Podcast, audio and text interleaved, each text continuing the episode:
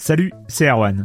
Je me permets ce petit message avant votre podcast pour vous parler du festival Silence on joue qui aura lieu le 25 mai prochain à la Cité des Sciences et de l'Industrie à Paris. De 10h à 22h, on vous prépare une journée qu'on espère passionnante avec des discussions, des débats au cœur même de la Cité des Sciences et une soirée mémorable dans un grand amphithéâtre.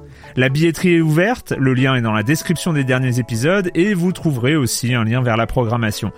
C'est 20 euros pour la journée et la soirée, et si vous voulez juste passer nous voir en journée, il suffit d'une entrée classique pour la cité, c'est 13 euros tarif plein avec éventuellement des réductions.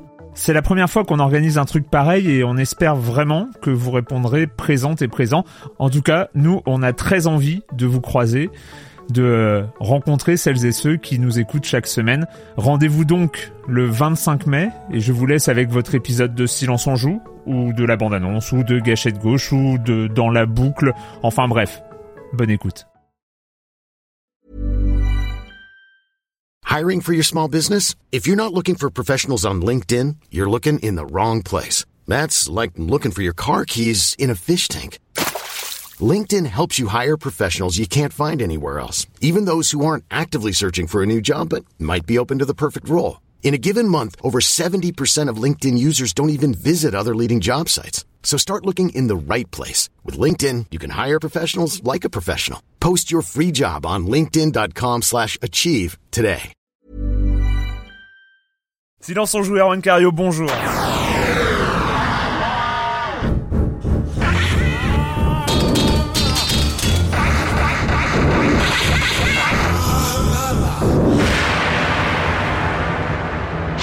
Aujourd'hui, on va parler Edge of Conan, de GTA, mais San Andreas, ça remonte. Euh, Diablo 3, évidemment. DualShock 3, Platinum, tout ça, les arrivées sur PlayStation 3. Alone in the Dark, on accueillera Monsieur Fall comme chaque semaine. Et on finira avec Top Spin 3. Et ce sera tout pour cette semaine, pour cet avant-dernier numéro de la saison. Et oui, on vous prépare des surprises pour le dernier. Euh, voilà, et ben je vais commencer en accueillant mes deux chroniqueurs, Clément Apap. Bonjour Clément. Bonjour. Et Patrick Helio de Regamer.fr. Bonjour Patrick. Bonjour. on va commencer avec toi, le Ouais. chiffre de la semaine. Et oui, oui, c'est le rendez-vous euh, incontournable. Donc moi, le, le chiffre que j'ai noté cette semaine, hein, ce sont les 700 000 euh, comptes créés pour Edge of Conan, donc le jeu massivement multijoueur de Funcom. de Funcom. Euh, oui. Donc l'éditeur a annoncé donc avoir euh, atteint les 700 000 euh, comptes ouverts donc euh, pour le pour le jeu, ce qui est plutôt une très bonne performance. On sait que c'est quand en, même en ces, en ces temps où le massivement multijoueur est un petit peu trusté par un titre que nous clair, par World of Warcraft euh, qui, est, qui est quand même euh, en situation de monopole. Ouais. Donc c'est une bonne nouvelle de voir qu'un titre euh, se positionne comme euh, une vraie alternative. Hmm. très orienté gamer, c'est-à-dire que les, les éditeurs eux-mêmes, l'éditeur euh, lui-même assume le côté gamer, contrairement à, à World of Warcraft qui est plus ouvert, qui est plus plus euh, plus grand public. Et, euh, et voilà, donc c'est plutôt positif de voir que le marché, en tout cas du du du MMO, du jeu massivement multijoueur en général se développe. Je vais juste relativiser un tout petit peu, puisque j'ai fait partie de ces 700 000 joueurs hein, qui, qui, qui, qui se sont lancés dans l'aventure. J'attends de voir ce qu'on va donner les chiffres euh, bientôt, puisque euh, pour certains dont je fais partie, ça a eu un goût un peu un peu déceptif, et moi je suis plus abonné au jeu. Voilà. Pour euh, en Pourquoi te lâcher en euh, attendant de voir ce qu'il donnera par la suite, mais pour moi il est pas assez fini pour l'instant. Donc euh, c'est vrai que je faisais partie des joueurs qui étaient, enfin qui attendaient ce titre, qui a beaucoup de qualité par ailleurs, mais j'attends de voir ce que ça va donner sur sur le long terme. Et par définition, c'est amené à évoluer. Enfin, on sait qu'un MMO en général. euh, Oui, il- mais moi, c'est voilà, je lui donne encore six mois pour retenter. donc Voilà, tu retenteras, pas tu reviendras. Mais, euh, mais non, non, mais c'est vrai, mais c'est vrai aussi qu'un MMO se juge vraiment et en termes de vente aussi sur la longueur. C'est vrai que C'est une bonne nouvelle pour eux parce que c'était pas gagné de faire euh, de faire un très très bon score au début en début de vie. Mhm. Mais c'est vrai que ça doit augmenter les chiffres d'abonnement. C'est-à-dire qu'il faut Mhm. que dans six mois ils en soient un million pour euh, pour euh, être une réussite. Et En tout est-ce cas, on va, que- on, va suivre l'affaire de près. On va suivre l'affaire de près. Euh, Clément, euh, on se rappelle tous du pseudo scandale Hot Coffee euh, Voilà GTA San Andreas. un scandale qui a commencé en 2005. Mm. Et alors en fait, pour ceux qui qui, qui, qui hibernaient à cette époque-là, on va juste rappeler rapidement ce que c'était. C'était il y avait un jeu sexuelles cachées dans le code de GTA San. Andreas. Qui t'avait choqué à l'époque, hein, je me rappelle que ça t'avait profondément choqué. Terriblement, euh, ouais. terriblement. Non, en plus, il y avait rien de, il y avait rien d'hallucinant. Euh, on va dire que c'était, euh, ça avait juste choqué les, les puritains américains, un peu comme le sein de Janet Jackson à son époque. C'est-à-dire que il y avait pas non plus, c'était pas non plus il y hallucinant. avait- Oui, une et- exploitation et en amusante plus, du stick il- il analogique, était pas- hein. Il n'était pas seulement caché, mais il fallait, enfin, il était euh, inaccessible dans le jeu. Il, Il fallait faire- euh, il fallait code, craquer le, euh, il fallait voilà. craquer le jeu. ouais. Mais alors pourquoi on en a beaucoup parlé? Parce que cette affaire est remontée très haut dans les sphères euh, politico-médiatiques et le SRB, euh, donc l'organisme de classification des jeux, avait été obligé de reclasser le jeu en adulte only. Ouais. Et, euh, et en fait, donc il y a eu une class action qui a été faite contre Tech2 et fin 2007, Tech2 a donc l'éditeur du jeu a proposé un règlement à l'amiable en acceptant un dédommagement individuel et motivé pouvant atteindre jusqu'à 35 dollars par jeu, donc ce qui est pas Mhm. mal. C'était plus Mhm. de la moitié du jeu aux États-Unis. Et, euh, Et donc là- et donc fin ironique de l'histoire, sur les millions d'exemplaires qui ont été distribués aux États-Unis, il y a juste eu 2676 demandes de dédommagement. Euh, Voilà. voilà. Donc, Donc, Tech2 euh, le, le plus grand scandale du jeu vidéo de ces Exactement. dernières années, et ben voilà, il y a Tech2 2000 personnes. Voilà, euh, Tech2, ça leur a coûté 30 000 dollars en gros. Et euh, Donc au final, aujourd'hui, si on achète une version de San Andreas, est-ce qu'on a ce- cette partie cachée non, non, dans le les, jeu les Non, nouvelles, mais les ça a été nouvelles versions expurgé. ouais, on la, on la trouve sur le net en, en vidéo, voilà, ça suffit. Voilà. Ouais. Alors petite, euh, voilà, petite fin ironique, ça a coûté quand même aux, aux avocats qui ont, qui, qui ont, qui ont porté la plainte. En termes d'honoraires, c'est estimé à 1,3 million de dollars. Voilà, il y a voilà. eu quand même un beau buzz, euh, je veux dire, en La, termes de la- com la- dessus. la bonne affaire pour les milieux puritains euh, qui s'attaquent encore une fois aux Exactement. jeux vidéo, ils devraient faire autre Et ça chose. fait de la publicité à GTA au C'est clair, hein. Ouais, ça fait On énormément de pubs. parlé, Et voilà, et, euh, et dans, des- dans GTA 4 d'ailleurs, il y a quelques petites scènes euh, assez rigolotes à ce niveau-là, mais tout à fait légales et, euh, et qui restent dans le domaine du praticable.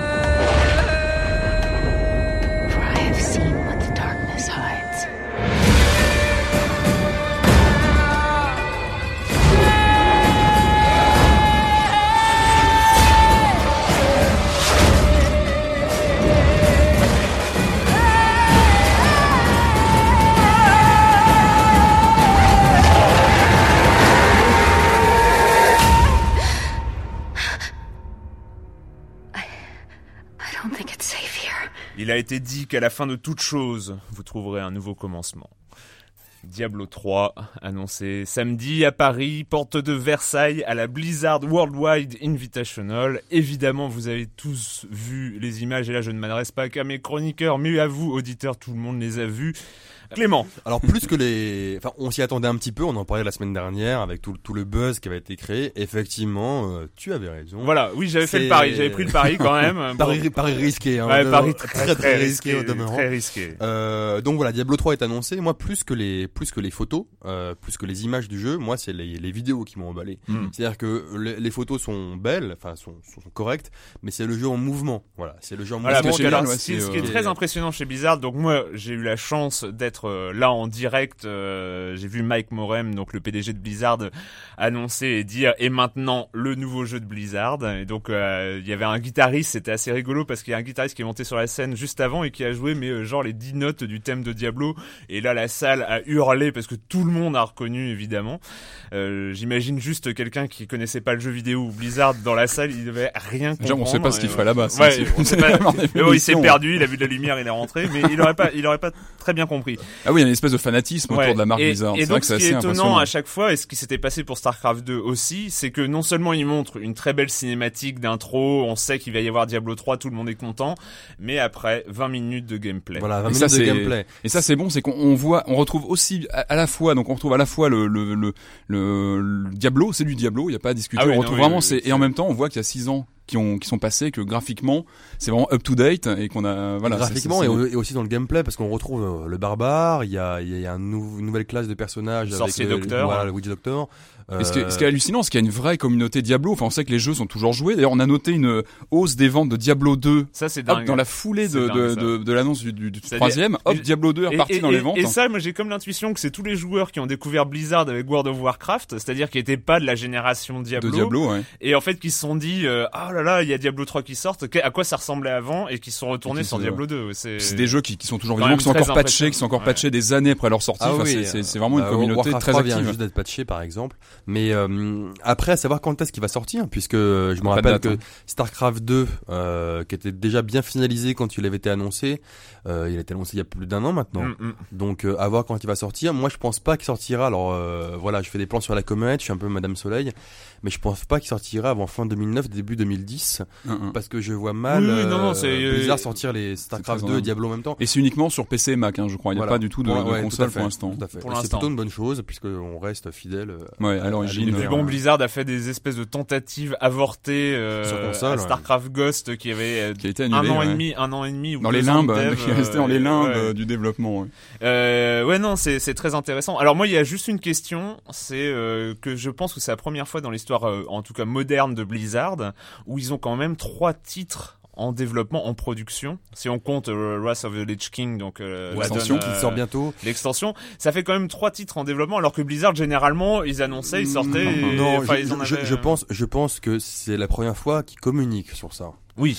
Parce que moi, je suis persuadé qu'ils en ont un autre encore qu'en développement et qui est pas annoncé. Euh, et à mon Ouh, avis, c'est encore Madame Soleil. Voilà, euh, et c'est probablement un MMO et je parie moi sur un World of Starcraft qui sera annoncé d'ici 2-3 ans, euh, sachant que à mon avis, voilà, Starcraft 2 sortira probablement pas cette année, sinon le bêta test aurait déjà commencé probablement en 2009. Diablo 3 à mon avis en Mhm. 2010 et en 2011-2012 on verra probablement un World of Starcraft enfin ou En un, tout cas, ou un MMO dans un autre univers. C'est vrai qu'on a une meilleure visibilité sur leur line-up. hein. Oui. C'est vrai qu'avant c'était un peu annoncé Non, au et coup puis, par et coup. puis quand et même, à chaque fois, on- montrer le gameplay. Enfin, voilà, le jeu est avancé. euh. Alors, Alors, le, le truc étonnant aussi, c'est que il est en développement depuis 4 ans. alors moi j'ai vu pire. Diablo 3 Moi, Diablo Diablo, 3, Diablo ouais. 3 en, vrai développement depuis 4 ans, mais j'ai vu sur des sources fiables, The Jive pour pas le nommer, puisque c'est un très bon site Ouais. euh, de, de référence dans le domaine. Qui était, qui était là à Paris, était- euh, j'ai ouais, j'ai tout à fait. reconnu. Et en fait, le jeu, est, enfin les prémices du jeu, ça date de 2001. Voilà. Donc, en même Ouais. temps que le 2 en fait, Ouais, le la- Diablo la 2 en fait, hein, à peu ouais, près en même ouais. temps. Ouais. C'est hallucinant. hein. Non, non, mais c'est, mais surtout 4 ans en gardant le secret. Enfin, je sais pas comment ils font à, à Ouais. Blizzard. Ça se trouve, il y a des, ils ont des appartements de fonction à l'intérieur des locaux de. Blizzard. Ils ne sortent plus. euh, Non, moi, avoir un secret comme ça gardé. de mort, euh, euh, moi, ce que j'aime beaucoup aussi, euh, au-delà, enfin, au-delà des, des jeux en tant que tels, c'est que Blizzard est un développeur historiquement PC qui fait des jeux PC et Mac, Mm. mais euh, il y a un vrai engouement autour de ces jeux. C'est-à-dire que c'est pas, euh, c'est pas euh, le PC existe encore, ce qui montre que quand on fait une licence forte, il y a quand même encore un engouement fort derrière et que les Mhm. ventes sont là. C'est-à-dire Ouais. que le jeu PC est pas mort comme euh, comme on le dit depuis depuis des mois. enfin, nous, ça fait des mois qu'on le dit que Ça- ça ne l'est pas. hein. Voilà. Que nous, Il se transforme le marché Il se PC. transforme, il se transforme, mais il y a encore, il y a encore la place pour des jeux, pour des jeux de, de qualité. Et Blizzard, on est la preuve éclatante. Exactement. Euh, on change d'ailleurs du tout au tout. On parlait PC, mais là parlons euh, PlayStation 3. Donc une petite actu, enfin une, ouais, une, une actu Une- importante actu, euh, ouais, de, la PlayStation 3. euh, la manette qui lui, il lui manquait quelque chose quand même à cette manette, hein, Clément. Euh, il lui manquait les, les vibrations. Voilà. les vibrations, ça existe, c'est bien dans la vie. Euh, voilà, voilà. voilà, voilà. Et en fait, donc c'est la DualShock 3. La DualShock 3, on s'y attend, on l'espérait, euh, c'est-à-dire que la manette qui vibre. Enfin, ça paraît bizarre, mais aujourd'hui, normalement, n'importe quelle manette vibre, hein, Ouais. qu'on qu'on prenne, euh, quelle que soit la console. Et d'ailleurs, moi, c'est assez temps. marrant parce que je me suis rendu compte de l'importance de la vibration de la Quand manette. tu l'avais plus. Voilà, avec la 6Axis en fait, Ouais. avec, avec le- la, la, la manette actuelle de la PS3. Alors, on se rappelle du pipeau marketing de Sony qui, à l'époque, avait, ah oui, c'était joli. a- ça. avait dit non, non, c'est parce que. euh, C'est des problèmes de droit, c'est ça avec. euh, Oui, mais c'est pas ce qu'ils avaient dit. Ils avaient dit non, ça empêcherait la. Ouais, Ah, ça, le ouais. 6 axis, Ouais, la c'est- détection. euh, ça empêcherait, hein. voilà, la détection. Alors qu'en fait, le DualShock 3 a les deux en fait, à la fois la vibration fait. et le 6 axis. Donc on a enfin la manette qui aurait dû exister depuis le départ, c'est-à-dire manette vibrante, sans fil, etc. Le, Mais- pro- le problème, euh, petit tip à tous nos auditeurs, elle coûte 60 euros, ce qui est quand même assez cher. Elle n'est pas dans les bundles de la console. Elle quand on achète la console, on Elle a n'est pas, dans, un 6 axis. elle est pas dans les bundles de la console, contrairement aux États-Unis et, et au Japon. Et moi, la Oh, ça, ça pue l'arnaque quand Ça pue l'arnaque et euh, ben, petit truc, hein, moi ma, ma, ma Dual, enfin mes DualShock 3, je les ai achetés en import et avec les, les frais de douane, avec les frais de livraison, ça, ça m'est revenu à 40 euros. Donc voilà, maintenant on a Internet, donc euh, autant l'utiliser à bon escient. Voilà. Vous allez sur des sites euh, d'achat d'import en, en Asie, vous les commander, ça vous revient à 40 euros l'une, si vous voulez en acheter. Voilà. Bon plan, bon plan. Euh, mais l'autre news qui arrive, c'est-à-dire que Sony euh, vend très cher ses manettes, mais moins cher ses jeux Moins cher, ces jeux, voilà. Alors, ce sont des jeux qui. Enfin, pas les jeux nouveaux jeux. Hein, Voilà, ce sont des jeux Sony first party qui coûtent euh, maintenant d'occasion le prix qu'on va les trouver. Mais euh, en gros, à la rentrée, on va avoir cinq jeux de la gamme Platinum, donc la gamme bas prix qui est du republishing, c'est-à-dire que les jeux, ce sont généralement des très bons jeux, ou en tout cas des jeux qui sont, sont très bien vendus. Et un Je crois an que c'est après- 400 000 exemplaires minimum en Europe et Voilà. 6 mois de présence sur le marché en fait. C'est ça Voilà, les, ouais, spécificités les de la gamme pour qu'un jeu intègre la gamme Platinum qu'on a connue sur toutes les consoles PlayStation. Tout à fait. Et, do- première, et euh, donc là, ils arrivent, on les trouve à la rentrée. Et dedans, il y a Ratchet Clank, il y a Motorstorm. Enfin, il y a des jeux de- Uncharted. euh, Uncharted. Il y a, il y a cinq jeux, je crois, qui sont des jeux de qualité, qui vont être vendus à Alors, peu près 25 ou 30 euros. C'est crois. 30 euros. Et, et ce qui est intéressant, pour faire le lien que ce que tu disais sur le DualShock, c'est que certains jeux vont être patchés pour être justement compatibles avec les fonctions de vibration. Ah, très bien. Uncharted, etc. vont euh, vont pouvoir être patchés pour justement avoir. De euh, toute façon, non, puis les- c'est, puis les c'est vrai que c'est, des bons plans parce que aussi euh, la, la- la PlayStation 3 a commencé sa courbe de vente intéressante récemment, ce qui fait qu'il y a des gens qui l'ont acheté récemment et c'est Mhm. vrai que ça va être peut-être assez intéressant pour des gens de re- fait. redécouvrir Uncharted, c'est un, un très jeu- bon jeu, un par jeu exemple. comme Uncharted, sympa, euh, Mais, c'est- mais c'est des gens vraiment qui veulent du neuf parce que Ouais. je le répète, ces jeux-là sur le marché de l'occasion, on les trouve déjà à ces prix-là, Oui. avec des jaquettes assez jolies. Parce que là, ces jaquettes-là, bon, Ah oui, c'est- les, ah, ja- les c'est jaquettes Platinum. ils sont euh, un peu ouais. collectionneurs, mais il y a, Ils il y sont a un des, peu un jaune. il y a Ça, des il y a un petit liseré côtés jaune, sont assez, assez immondes. voilà. hell am I? I'm so glad you're back, Edward. A large part of your memories have been sacrificed in the process. There's something inside me, something dark and violent. You hear that? Did you hear it? What the f is that noise? They've come for us. Me, you, anyone that's left. What the fuck is that noise? Avec le petit bip, c'est très très bien. J'aime bien les bandes annonces américaines. Version censurée. Ah, version censurée. Alone in the Dark, on en a parlé dans cette émission et maintenant on a pu y jouer. Allez, Patrick, commence. Ouais. Je, te, je te sens impatient. euh, Mais oui, parce qu'on l'attend, on l'attend depuis longtemps, Alone in the Dark. Enfin, moi, je suis un fan de la série depuis les tout débuts. Ça ne nous rajeunit pas. hein. C'est 92 sur PC, premier jeu en, en, euh, qui a Premier- créé un peu. C'est comme le jeu survival horror. qui, voilà, qui a créé le survival horror. Donc évidemment, quand un nouveau épisode arrive, on l'attend impatiemment et c'est un jeu énervant. Le Ouais. nouveau. euh, Alone On in est the un peu Dark. tous C'est un jeu d'accord fait, énervant hein. parce qu'il est, il y a pas mal de bonnes idées. Moi, je- j'aime bien le scénar, euh, j'aime bien l'ambiance. Il y a, il y a- il y a de très bons côtés. Après, le, le, le, vrai souci, c'est qu'il y a, y a beaucoup de, il y a pas mal de bugs et le gameplay est très très rigide. Et encore, et encore, le scénar, je trouve bien gentil. Je trouve que l'ambiance est là, c'est sûr. Euh, Il y a des efforts de mise en scène. Euh, le scénario est Après, c'est très subjectif, tu vois. Après, t'aimes ou t'aimes pas, mais je trouve que ça, ça tient la route. Et en tout cas, il y a un bon crescendo dans l'histoire. On accroche assez bien l'histoire, et ce qui fait qu'on s'accroche. Ce qui est, ce qui est dommage, c'est que le jeu, oui, euh, souffre de pas mal de, enfin, d'une- d'un gameplay assez raide. On, on a envie, On- on a envie de l'aimer ce jeu parce que c'est, Eh oui. c'est- Clément. c'est un délire. euh, Alors fais attention parce que si après la descente en flèche de MGS4, on va commencer à dire qu'il faut aimer Alone in the Dark, Non, non, là non, qu'on va se faire défoncer. non, non, ra- rassurez-vous, on va se- on va se faire défoncer par. par Ah, mais je vois ce que tu veux dire. C'est vrai qu'il Non, y a, on, il y a un, on- il y a on un a envie, cachet, il y a une envie de histoire, il y l'aimer a parce un- que c'est c'est un peu un délire de game designer. Il y a il y a un fourre-tout de Il y a- il y a plein de bonnes idées. bonnes idées, etc. C'est ce qui est frustrant. la réalisation, voilà, c'est c'est la différence entre une idée et sa réalisation. C'est l'exemple typique. Et malheureusement, la réalisation est juste catastrophique. Moi, ce qui m'a le plus euh, embêté, c'est le gameplay que je trouve. maniabilités, Moi, euh, bah, je, gameplay, je c'est cite très très souvent Resident Evil 4 dans, dans le domaine du jeu d'action Mm. Survivor euh, comme euh, une référence qui, qui avait un gameplay bien bien jaugé, très action et qui marchait très bien. On, on que, se ouais, prenait mais- jamais oui, la tête sur la c'est- C'est pas caméra. la même chose parce que Alone reste dans les dans les dans le carcan du survival classique. Plus, Alors, plus traditionnel. Non mais, Ouais. mais au- au- au-delà euh, de ça, le problème c'est quoi? C'est des animations ratées, c'est une maniabilité pas précise, c'est des caméras qui sont vraiment problématiques. il y a eu il y a- quelques, moi j'ai eu Il y a- quelques bugs Il aussi. y a euh, eu vraiment des bugs aussi, ouais. beaucoup, beaucoup, beaucoup, beaucoup de, de, de défauts de, de, de, de perception. de- de- Mais voilà. malgré tout, on s'accroche. Enfin, moi, je, je, je sais que je m'accroche au jeu parce que voilà, je, je passe outre le fait que voilà, Ouais, il est plombé par, des, euh, par des bugs et autres. Ouais, non, c'est pas une daube, c'est pas une daube, mais franchement, euh, Mais c'est moi- do- c'est frustrant. C'est vrai que c'est frustrant. moi, c'est, euh, alors moi, mon, impression, c'est quand même que euh, il était, euh, enfin, à, à chaque fois que j'ouvrais une porte ou que j'arrivais dans une autre pièce, il y avait une nouvelle raison de m'énerver. non mais c'est vrai, c'est que, alors les, les jeux franchement mauvais euh, qui sont euh, incorrigibles, euh, Ouais, où on se prend pas la tête. qui dans sont désespérés, bon, clair. ils t'énervent même plus, t'es là, bah, Tu euh, zappes. ouais, je zappe. Mais là, on euh, s'accroche et c'est tout et, le problème. et- et hein. le, et le truc, c'est que l'exemple typique, euh, c'est euh, le, le- le début du jeu, qui est quand même graphiquement, au niveau de la mise en scène, très impressionnant, avec cette espèce de destruction totale d'un bâtiment euh, euh, sur les bords de Central Park. Assez scripté d'ailleurs Euh, le début. Très très très. Après ça scripté. s'arrange, mais, le début est très mais, scripté. euh, et, et en fait, par exemple, il y a une pièce qui s'écroule euh, avec le mur qui part en vrille et tout ça, la flamme, et le personnage qui reste raide comme un poteau. En termes de ouais, Euh, d'animation, de... qui- et, et en plus, qui est même pas maniable. Et il a pas, il a pas un seul balai dans le fondement, il en a plusieurs. Ouais, hein. ouais, C'est- ouais, c'est- c'est- Et c'est dommage parce que moi j'ai ça. moi hein. j'ai vu des il y a vraiment des scènes prenantes. Je me rappelle d'une scène où j'étais dans le- donc dans le comment dire le parking souterrain. Il fallait que je rentre dans une voiture et que je la fasse démarrer. Et j'étais assailli. Il y avait trois quatre zombies qui arrivaient et c'était super timé. Alors là- alors là, Et il ça. fallait démarrer la Non, non. voiture en fait en. J'avoue, là c'est sympa. Et là t'as Le- des- t'as des moments comme ça Ouais, que tu dis bon sang des- quand même. Il y a, il y a un truc C'est vraiment. le euh, problème, c'est le problème, c'est quand t'arrives à allumer la voiture et que tu Et- pars en voiture. ouais, les scènes de voiture sont Et vraiment les ouais, sont vraiment pas c'est top. une hein. catastrophe. C'est- ça, hein. c'est qu'ils ont voulu faire un gameplay varié. Le problème, c'est qu'ils ont, ils ont rien poli. Euh, la voiture, Voilà, mais- Les meilleures scènes pour moi, je pense que c'est l'exploration de Central Park en fait en vue à la Resident Evil 4. C'est c'est sûrement les meilleurs moments où vraiment il y a une ambiance et un Mais truc. c'est- c'est- c'est un Les jeu- scènes de voiture c'est sont un jeu vraiment qu'on- pas top. ouais. C'est un jeu qu'on peut vraiment pas conseiller, surtout à ce Ouais. prix-là.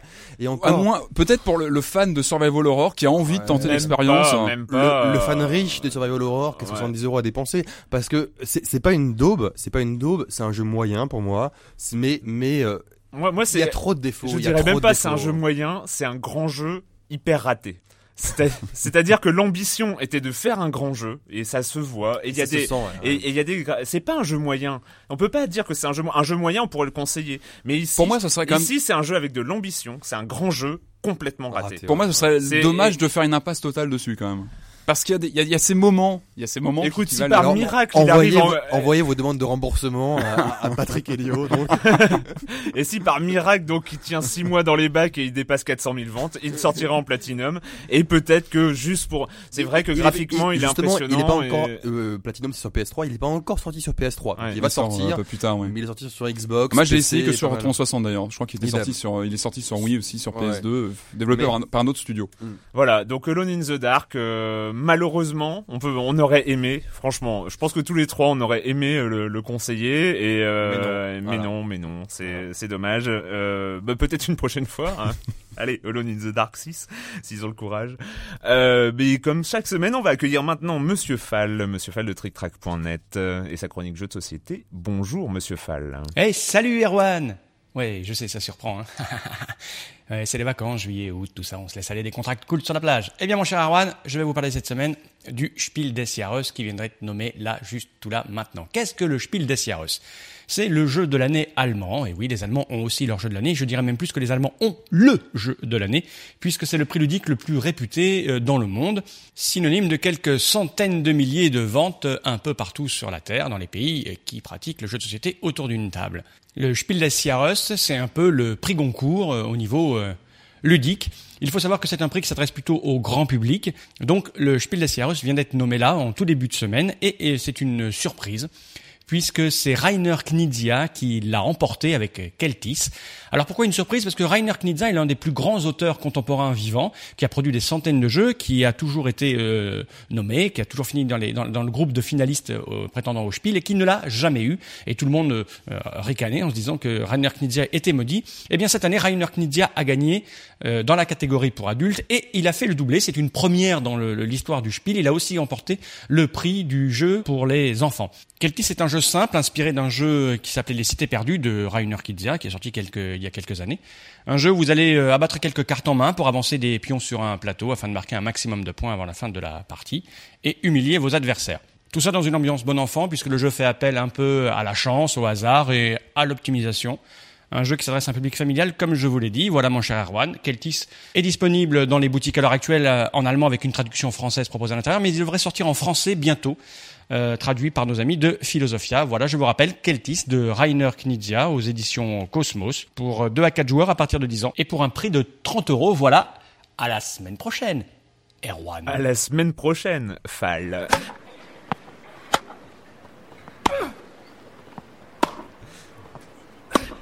On va peut-être pas durer tout le match comme ça. Vous reconnaissez donc un jeu de voiture, évidemment. Euh, Top Spin 3, Top Spin 3, on l'a essayé. Euh, Patrick, Eh ben écoute, euh, ouais, moi je suis content parce que je t'ai battu quand on a essayé. c'est euh, fourbe. c'est ta seule raison. Non, non, je c'est- plaisante. non, non, en fait, non, moi j'ai plutôt bien aimé Top Spin 3. Euh, prise en main très difficile, c'est-à-dire qu'il faut vraiment s'y mettre. Euh, c'est pas du tout le gameplay très arcade, très facile d'accès qu'on a sur Virtua Tennis 3, le concurrent direct, sur les- notamment sur les consoles next-gen, qui est vraiment le jeu d'arcade facile à prendre en main où on joue très facilement. Là, on est face à une vraie simulation où là, bah, le positionnement qu'on a euh, du joueur face à la, la balle est très important, où euh, il faut doser ses coups, où euh, bah, voilà, c'est un jeu très pointilleux. C'est Donc, élitiste au dernier élitiste, degré. Et euh, mais quand on est fan de simu de tennis, on, on s'éclate. Je pense qu'il y a vraiment une courbe d'apprentissage euh, bah, qu'il faut qu'il faut gérer, il faut faut, faut s'y mettre. Mais une fois qu'on commence un petit peu à maîtriser, c'est vraiment. Euh, euh, Clément, vraiment toi, bon t'as pas du tout envie de t'y mettre du coup. Si si, j'ai j'ai eu envie, j'ai bah j'aime bien les jeux de tennis, euh, voilà, euh, j'aime bien j'aime bien les jeux en général, sinon je serais pas là. Mais euh, C'est la phrase du jour, ça. Exactement. c'est pas mal. non, mais c'est vrai que j'ai j'ai j'ai du mal à dire du mal de jeu, pourtant je vais en dire d'une certaine manière. Oula, ça c'est une introduction. Parce que- Tu prends des pin- tu prends des pincettes. hein. Je ne tournerai pas autour du pot là quand même. Voilà. Non, je prends des pincettes parce que je comprends que c'est un jeu, c'est un jeu de qualité. Je comprends qu'on puisse l'apprécier, mais moi, je suis totalement passé à côté. C'est-à-dire que euh, autant au Top Spin 1, j'avais joué, j'avais vraiment aimé, euh, j'avais vraiment joué beaucoup, Oui. et euh, le 2 un peu moins. J'étais plus parti sur Virtua Tennis aussi. Le problème de jeu, c'est que il y a vraiment, euh, euh, Patrick l'a dit, mais une courbe d'apprentissage très difficile. Bref, on morfle au début. On, morfle, grave euh, au début. Beaucoup, beaucoup, beaucoup. Et c'est pas juste parce que euh, on a ces repères à recréer. Euh, Il y a, il y a vraiment beaucoup, beaucoup, beaucoup. Il faut réapprendre à Il faut tirer, il faut apprendre à ouais, se ouais. positionner sur Ouais. le terrain. C'est c'est- euh, c'est difficile. ouais, Alors à la fois, à la fois, il y a des côtés euh, très, très agréables comme la gestion de la fatigue. Il y a, il y a, il y a, il y a, un vrai côté réaliste, une crédibilité sans faille. Mais moi, je suis passé à côté parce que j'en suis arrivé à un point où, euh, voilà, moi aussi, un jeu de tennis, par, pour moi, hein, vraiment, je, c'est un jeu de, un jeu convivial. Quand il y a un pote qui passe à la maison, et ben, un sens- autre- pour moi, c'est complémentaire. Ça, ça, ça, c'est non. Ça, c'est complémentaire. non, mais c'est impossible, hein. c'est impossible qu'un- qu'un pote euh, arrive à manipuler juste pour jouer contre toi. Oui. Ah bah non, c'est un- jeu pour les bah pour les fans, pour les fans de simu. Voilà, qui, voilà. Mais c'est- alors, euh, un jeu, de- c'est un jeu de qualité, mais et de, et de très grande qualité, hein, vraiment. euh, voilà, c'est un jeu de qualité. Mais moi, je suis passé à côté. C'est vrai que normalement, j'aime beaucoup les simus, que ce soit voiture, euh, avion, etc. Là, j'ai eu un peu de mal. En revanche, une fois qu'on maîtrise, les, bah, les matchs sont, sont géniaux. Vraiment, il y a une intensité dans les matchs. Ex- Excuse-moi Patrick, mais je pense qu'on n'est pas encore arrivé au stade de la maîtrise. mais, même si tu m'as battu, même, que- même mais- si tu m'as battu, Laisse-moi Patrick, que mon bon mais- souvenir, mais, euh, mais- Pour moi, on maîtrise, on est les Non, meilleurs non. à Spin 3.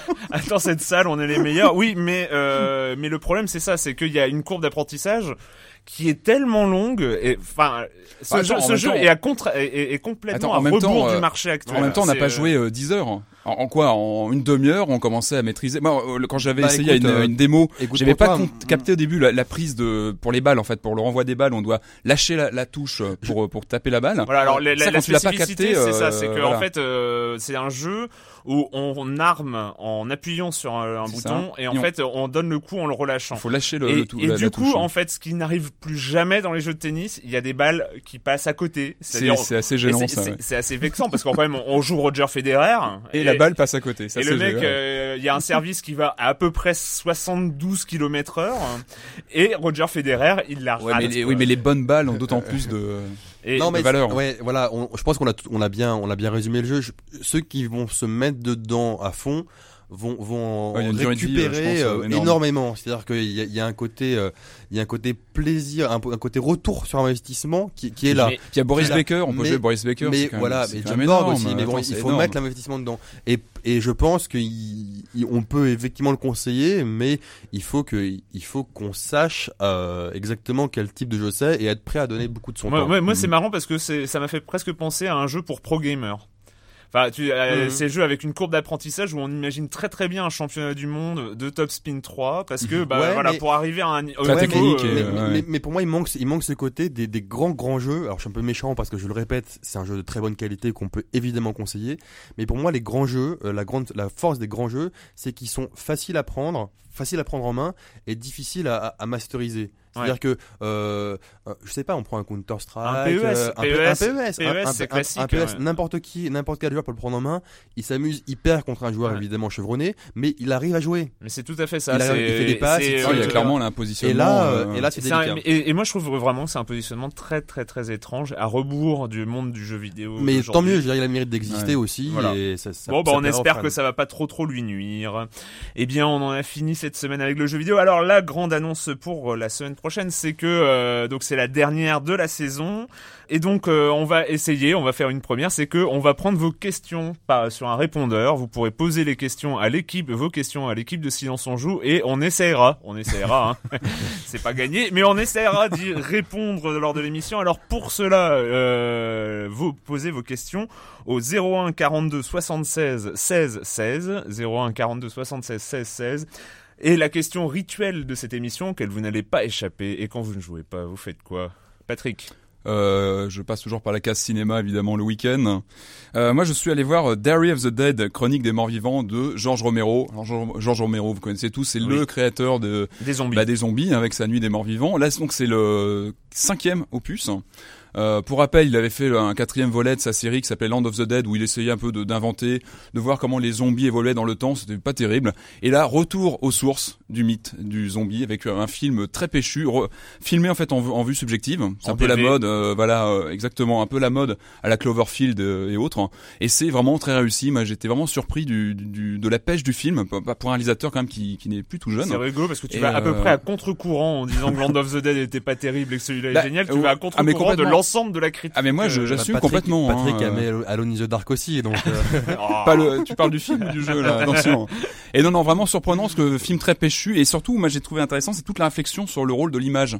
Dans le film il y a toute une réflexion sur le fait que les gens filment la réalité, que la Mm. réalité peut être changée aussi euh, euh, bah, lorsqu'elle passe à la télé ou la façon dont on l'aperçoit. Donc euh, vraiment intéressant, très bon film que je conseille bah, pour of les. the Dead de George Voilà, Romero. à voir, une bonne surprise. Clément? Alors moi j'ai lu un tout petit bouquin de Alessandro Barrico qui est connu pour euh, Soi ou Novecento Pianiste qui s'appelle Sans sang, le premier avec un S, le deuxième avec un G. Euh, et c'est une nouvelle, je vais pas déflorer l'intrigue, mais voilà, c'est très court et c'est euh, très profond, très intéressant et je conseille vraiment à tout le monde de le lire. Donc c'est Sans sang de Alessandro Barrico. D'accord. Bah moi, je, je crois que c'était pas la semaine dernière, mais la semaine d'avant, je parlais de Dieu et nous seuls pouvons de Michel Folco et j'ai beaucoup aimé et donc je suis au tome suivant. Ça s'appelle Un loup est un loup et c'est encore très très bien. Moi, je Michel Folco, je conseille à tout le monde. Euh, je rappelle juste une dernière fois, euh, posez vos questions pour la semaine prochaine au 01 42 76 16 16. On tentera d'y répondre. Eh bien, on se retrouve donc très bientôt pour parler jeux vidéo sur Libé Labo.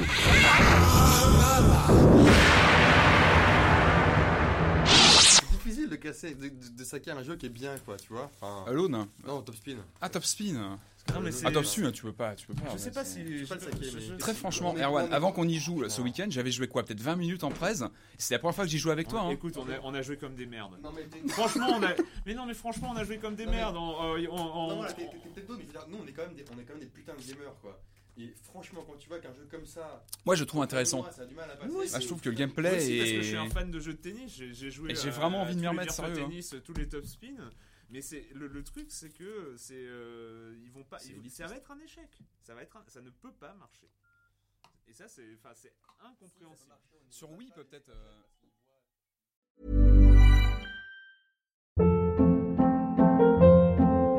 Hold up. What was that? Boring. No flavor. That was as bad as those leftovers you ate all week. Kiki Palmer here, and it's time to say hello to something fresh and guilt-free. Hello Fresh. Jazz up dinner with pecan-crusted chicken or garlic butter shrimp scampi. Now that's music to my mouth. Hello Fresh. Let's get this dinner party started. Discover all the delicious possibilities at hellofresh.com.